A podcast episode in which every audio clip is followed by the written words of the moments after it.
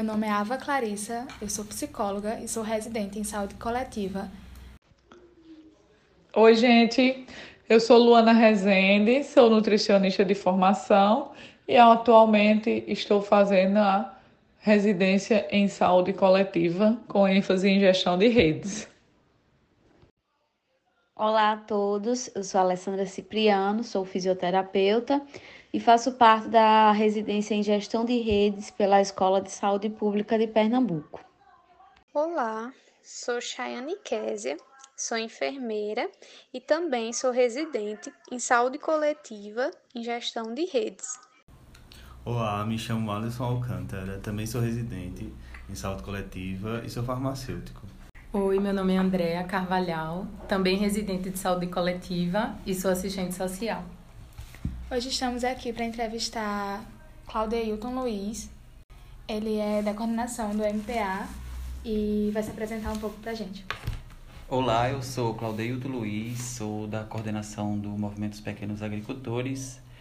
É atualmente advogado popular e no movimento contribuiu nessa parte da defesa dos direitos humanos por meio do coletivo de direitos humanos do MPA e da Via Campesina, que é uma organização que que junta os movimentos que trabalham com os camponeses e camponesas, tanto a nível do Brasil como a nível internacional.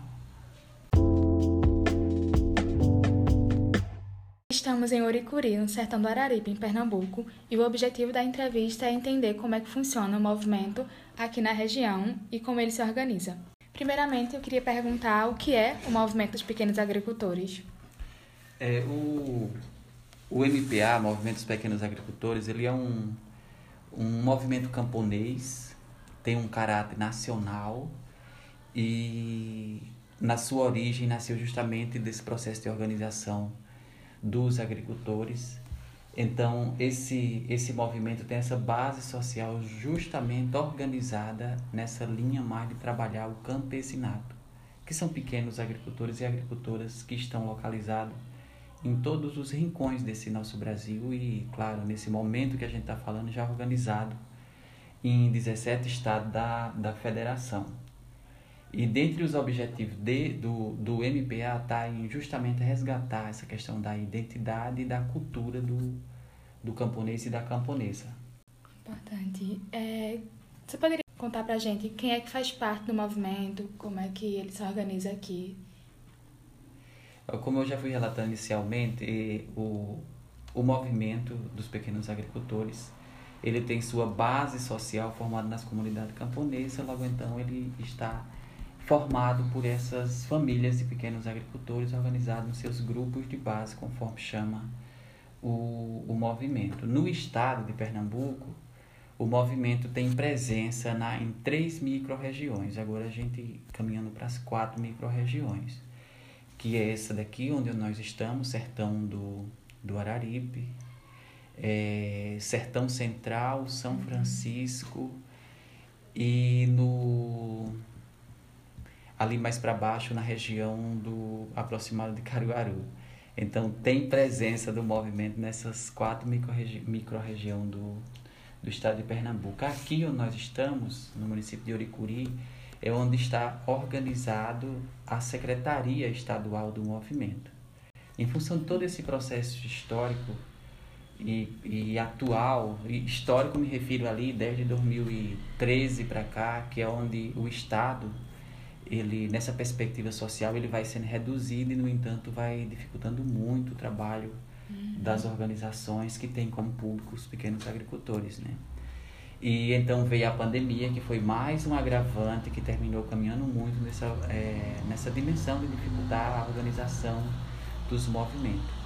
Mas a secretaria do, do, do movimento se encontra nesse, nesse município e a gente está organizado nessas quatro micro-regiões. Aqui no Araripe tem presença em Araripina, Oricuri, Trindade, Bodocó, é, se não me foge da memória, são, são esses os, município que tem presença do que tem presença do movimento por meio desse trabalho com as comunidades que a gente chama de trabalho de base, né? Que é a base de sustentação dessa do, do movimento. Dentro desse trabalho, você poderia exemplificar para a gente algumas das ações do MPA? Ah, um dos pontos principais do, do movimento que trata dessa questão de resgatar a identidade, a cultura e fortalecer essa vivência ali passa por esse processo de formação, formação que a gente pode chamar de uma formação informal, uhum. porque ela não está definida por dentro das estruturas do Estado. Então esse é um ponto fundamental para o movimento, que é trabalhar a formação da consciência das comunidades para formar um sujeito crítico capaz de defender os seus direitos, né?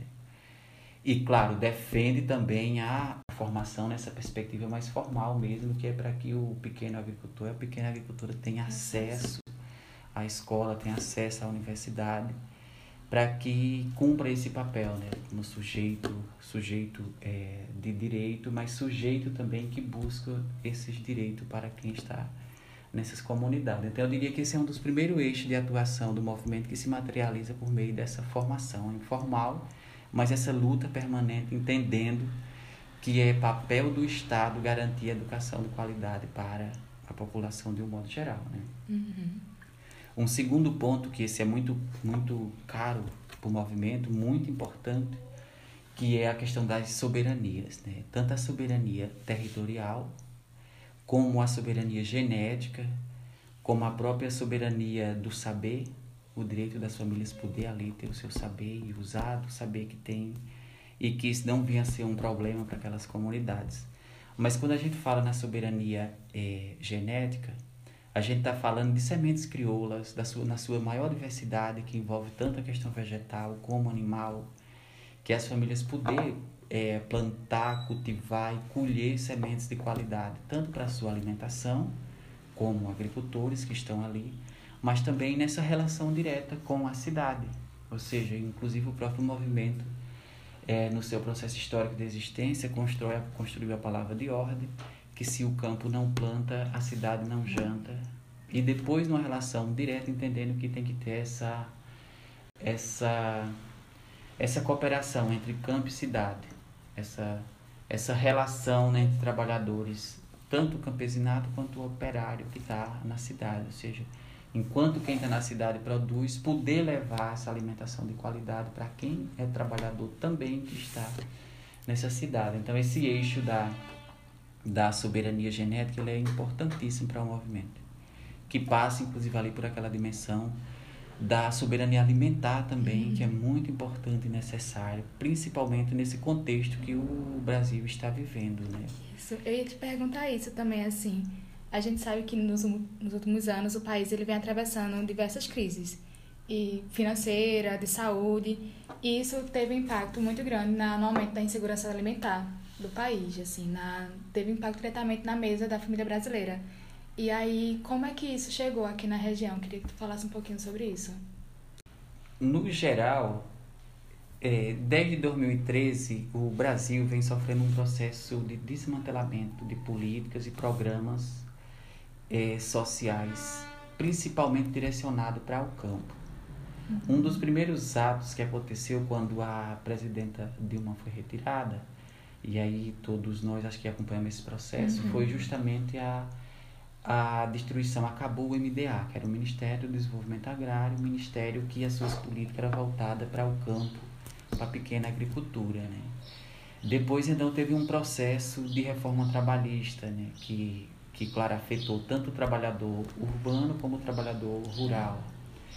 Mas não parou por aí. Depois veio a própria reforma da Previdência, que também retirou direitos dos trabalhadores e dificultou o processo de acesso, né? Falo isso como, como geral, de forma uhum. específica, depois a gente, a gente detalha um pouco. Mas não foi só isso, outros programas também muito importantes para o campo, como o PAA, que é o Programa de Aquisição de Alimentos, o PNAE, que é o Programa de Alimentação direcionado né, para a questão da merenda escolar. Isso. Então, todos esses programas, nesses últimos nove anos, eles, os que não foram destruídos, eles foram desmantelados. De tal modo que, assim, eram políticas bastante importantes e necessárias que elas deixaram de existir. Se elas deixam de existir, a própria produção do pequeno agricultor e da pequena agricultora, ela vai ter uma dificuldade de chegar para o consumidor, porque ele não vai ter a garantia da venda. Uma das coisas muito importantes para o agricultor e a agricultora é a importância de garantia da sua venda. Ou seja, eu vou produzir, mas eu sei que tem um programa que vai comprar essa alimentação. Naquela relação que falei anteriormente. Uhum. Ou seja, é um programa que garante a venda, mas a venda de um alimento de qualidade, fazendo com que as famílias possam ter a soberania alimentar, que nesse momento aí se fala, né? Em função desse processo, de fato, tem atingido muito, ou seja, diminui a produção, falta políticas de crédito para garantir essa estruturação da produção e o que se produz não tem uma garantia de venda porque boa parte desses programas estatal que comprava ele não existe mais, né? E e nesse contexto da pandemia, isso dificultou mais ainda, né? Uhum. Porque, na verdade, tudo isso que acontece, que eu fui relatando aqui, termina sendo uma relação direta entre sujeitos, sujeitos que faz essa relação. Então, a pandemia impediu essa relação, né? Essa própria relação de venda, as feiras locais por um período. E, claro, a gente não está dizendo que não foi importante acontecer isso, né? o que, o que poderia ter acontecido era de forma mais rápida e eficaz ter programas que fizessem com que nesse momento que o, o homem e a mulher não esteja fazendo esse trabalho pudesse receber, né? Não deixasse coisa. o agricultor desassistido, Sim, justamente. É, a gente falando justamente sobre a pandemia de Covid, né? A gente sabe que ela atingiu a população de forma desigual. Então, essas populações tiveram contextos e impactos diferentes. E aí eu estava vendo um estudo que fala que a pandemia de Covid, nos cenários rurais, tiveram uma grande... Teve a ausência de, de proteção financeira, como você citou. Teve uma diminuição da capacidade de resposta à saúde. É, teve diversa... Uma, um movimento de imigração muito grande de indivíduos que saíram da cidade e retornaram ao campo. Além da, do acesso à saúde em si, que já é complicado na zona rural e a gente teve um, um número de profissionais da saúde bem mais escasso. E a, além do impacto financeiro mesmo e econômico nessa, nessa área.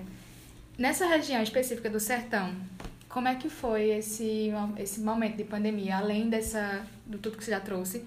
É, como é que foi esse momento de pandemia durante esses dois anos? É, como eu fui relatando, assim, a pandemia ela foi um impacto muito grande. É, principalmente por essa dinâmica social que é a questão tanto da produção quanto da industrialização e comercialização, né? Então, foi muito impactante, porque a partir do momento que você não tem essa relação social de uhum. produção, industrialização da sua pequena produção, os que industrializam, né, que a gente sabe que é uma pequena parcela, inclusive por falta de política pública que garante. De incentivo, né? É, que garante esses processos de microindustrialização da produção, né? Inclusive, agricultores são barrados porque não conseguem fazer esse processo de industrialização. Né?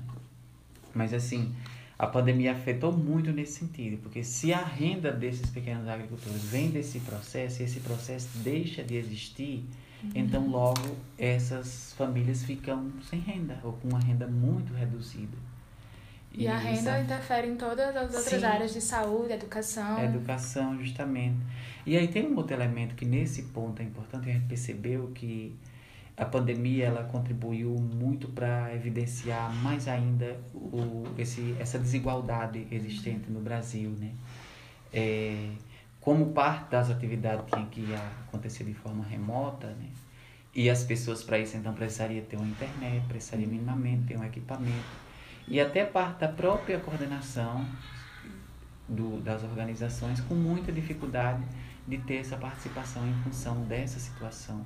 A falta de recursos. Sim, sim, essa falta de recursos e, e não chega nas comunidades é, essa questão da própria tecnologia, sabe? Você ter uma internet, um, equipamento com capacidade de poder é, acessar de forma remota as atividades e espaços de organização.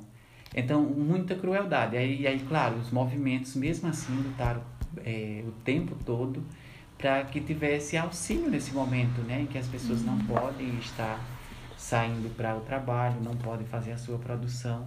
Mas a gente sabe o quanto foi difícil, inclusive bastante insuficiente, né? De acordo com a realidade do povo, né? Além, além disso, assim, vocês têm aqui na região algum problema em relação à seca? Como é que funciona a questão do abastecimento da água, porque a gente sabe que aqui no sertão é, a gente tem diversos problemas e isso afeta diretamente os pequenos produtores. Sim, aqui nessa nossa região semiárida, é, nesse ponto também há uma ausência muito grande do Estado, falta políticas de captação né, da água da chuva. Uhum. Tem o programa de cisterna que ele, que ele foi e é muito importante para o armazenamento da água, tanto para o consumo humano como para a pequena produção em sistema de hortas. Uhum. Né? Mas esse é um programa também que foi afetado é afetado no sentido de ser é, retirado, desmantelado como uma prioridade do Estado. Então, há situações, problemas é, com, relacionados a essa questão hídrica, eles são bastante presentes e que dificultam muito a vida do homem e da mulher no campo e também a garantia da própria produção, sabe? Para o próprio consumo ou para essa comercialização local. Mas é uma realidade bastante crítica porque não se pensa, não se constrói medidas para superar essa situação. Não é que não seja possível, tem estudos, tem é, possibilidade de construir alternativas para isso, mas o, o camponês e a camponesa ele não tem condições de fazer isso sozinho, porque ele já cumpre um papel fundamental né, nessa sociedade, que é a garantia da produção de alimento para alimentar o campo e cidade, né? Então não existe uma capacidade econômica dele fazer estrutura que dê conta de captar água para sua produção ou para o uhum. próprio consumo. Mas problema dessa magnitude tem muito. Porque há também uma política, principalmente dos municípios, que é a política do carro-pipa, né? Uhum.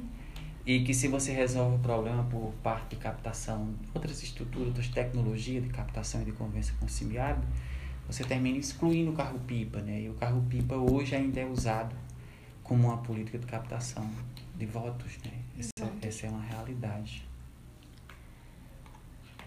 É, acho que era isso, mais ou menos. Quer dizer, você acrescenta mais alguma coisa em relação às dificuldades enfrentadas ou quais são, a, nesse momento, de retomada? Como é que está sendo a, a volta das atividades mais, mais próximo do, do, do agricultor? nessa nessa dimensão assim do que na verdade eu, a gente foi dialogando foi conversando mas tem alguns outros elementos que faz parte dessa das bandeiras de luta do movimento e também dos desafios para os próximos períodos né que claro tem a bandeira da agroecologia da soberania alimentar da soberania territorial é, que elas são fundamental para para o movimento mas tem essa questão dos desafios para frente né que, que a gente precisa construir e aí nessa dimensão está justamente isso, a gente precisa retomar essas políticas que garantem minimamente uma vida digna no campo para o homem e para a mulher. E isso passa por um processo de organização social uhum. que baseado nessa estrutura, né, da própria, das próprias comunidades, não só rural, mas também urbana, que tome conhecimento. É preciso ter esse conhecimento que precisa mudar essa realidade muda essa realidade no sentido de, de revogar parte do que foi construído nesses últimos nove anos e que o Estado possa cumprir com aquilo que ele se comprometeu, que é garantir justamente essa questão da dignidade, né? A dignidade é, na vida, para a vida no campo, mas também para a vida na cidade. Esse é um desafio e a gente acredita que ele passa por esse processo de organização social, organização da base, essa base com capacidade de identificar aquilo que é problema, uma base que possa ter essa capacidade de lutar para superar essa situação que nós estamos construindo uma nova, uma nova realidade.